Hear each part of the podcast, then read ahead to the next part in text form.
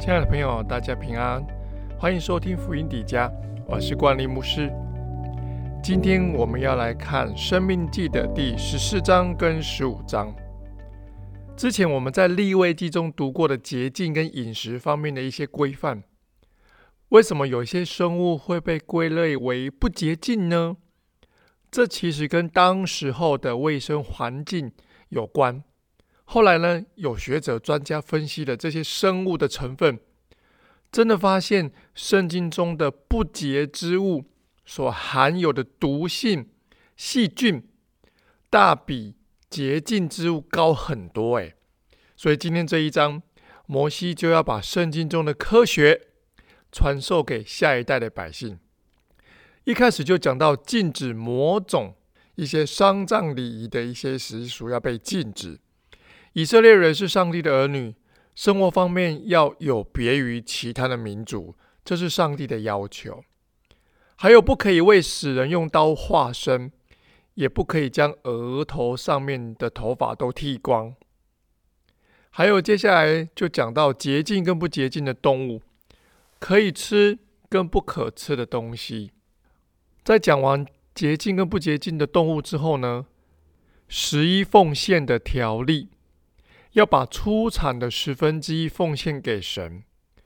亲爱的朋友们，除了饮食规范以外呢，经文一开头也提醒百姓，不要因为亲人离世的痛苦与悲伤就伤害自己。看到你受伤，天父也会伤心的。鼓励你，天父知道你所有的悲伤，知道你默默承受了很多，但他也希望你知道，许多事情的发生并不是你的错。所以千万不要把一样的痛苦加在自己身上了。神今天亲自来安慰你，神用他的爱来填满你心中的缺憾。上帝也会在接下来的旅途中继续陪你向前行。接着我们看《生命记》的十五章。还记得你曾经有位朋友对我说过，为什么上帝看顾着我？却还是有很多贫穷跟饥荒呢。我想这句话这个问题是很多人的疑问。不过，其实只要我们仔细的阅读圣经，就会发现上帝给你的祝福是够我们用的。他也早就教导我们要懂得宽待他人，并且乐意分享，这个世界就能够有智慧的避免许多社会的问题。这一章虽然是特别针对金钱。借贷上的处理方式，但这中间有上帝的心意，就是要教导我们凡事都要爱人如己，而不是只专注自己。一开始就讲到安息年的条例，安息年是为人设立的，债务豁免跟释放奴隶的相关条例，这一些都是要我们不顾自己，也要顾到别人，实践爱人如己的诫命哦。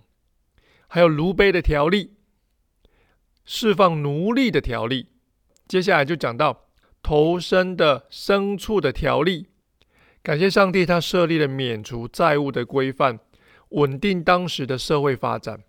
上帝同时也教导我们要保有一颗宽容怜悯的心，留余地，让困苦的人有机会重新开始。千万唔通假人告告。可能阿勒对要留一点给人，我们不要全赢，也不要让别人全输，是双赢。这就像是上耶稣给我们爱一样，鼓励你。耶稣就是让我们赢，让他人赢。耶稣来就是让我们众人都赢。耶稣他自己死在十字架上，就是让我们所有人都因着他而都赢。所以，让我们学习上帝温柔无比的心，在能力的范围内宽以待人，多多的站在他人的角度来设想，相信这样的一颗心，真的可以为世界带来改变，也可以让人真实的感受到，心中有耶稣的人真的好美好棒。慈爱的上帝必在你手中所办的一切事上赐福给我们。愿上帝赐福大家，我们明天见。